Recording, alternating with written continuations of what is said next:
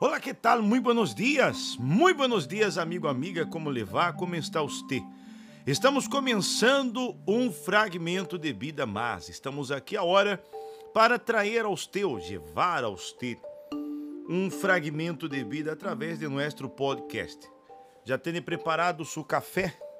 Já está preparado para um dia, um novo dia? Bueno, nós outros queremos falar hoje de um tema que muita gente é, habla. Né? As pessoas, elas querem casar-se para ser feliz. Você com certeza já escutou pessoas falar isso, não? Ah, eu quero casar-me para ser feliz, eu quero que alguém me haga feliz. Muito bem. A maioria das pessoas, elas atribuem a felicidade a ter a alguém ou alguma coisa. São pessoas que estão sempre em busca de uma nova conquista, lutam para conseguir a casa própria, o carro del año, o êxito profissional. São pessoas que buscam a prosperidade financeira, casar-se com o homem ou a mulher de seus sonhos. E de aí adelante. Hasta creem que quando conseguirem ou quando conseguirem realizar todos os seus sonhos serão plenamente felizes, pero não não é assim? Se nós outros miramos no dicionário eh, o significado, a definição da palavra felicidade, nós outros podemos ver que ela não está associada a ter ou algo ou alguma persona. Eh, disse a respeito ao estado de espírito, não, do contentamento, da alegria, da satisfação plena. Essa seria a definição da palavra felicidade.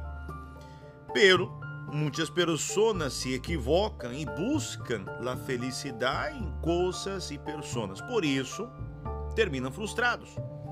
E isso ha sido inevitável. Muito comum, muito a menudo nós vemos é, homens e mulheres dizendo: Eu quero encontrar a alguém que me haga feliz. Pero esse é um erro grave, pois não é inteligente poner a responsabilidade de nossa felicidade nas manos de outras pessoas, de terceiros, não é assim? Cada um deveria individualmente ou deve buscar esta felicidade em si mesmo. E uma vez estando bem consigo, seguro vai estar listo para se relacionar com outra pessoa ou com alguém que também esteja em las mismas condições. Então, é muito, pero muito importante, amigo, amiga, que entendamos isso. Não podemos poner uma responsabilidade tão grande em la mano de outra pessoa. A pessoa, quando ela tem problemas internos, ou seja, dentro de si, é como, por exemplo, traumas complexos, marcas do passado essa pessoa primeiro necessita resolver-lo de adentro, não? Curar-se emocionalmente e assim depois entrar em um relacionamento. Imagine-se você. Se uma pessoa se casa para ser feliz, pero está triste. E depois a outra pessoa com quem se casa também está triste. Então já não serão uma pessoa triste, sino duas pessoas tristes. Ou seja, então como encontrar a felicidade nestas e nestas condições é bem difícil. Por isso, amigo, amiga, a felicidade ela tem que ser encontrada em sua realização própria, em seu interior. Não poner esta responsabilidade em cima de outra pessoa, poner esta carga em cima de outra pessoa.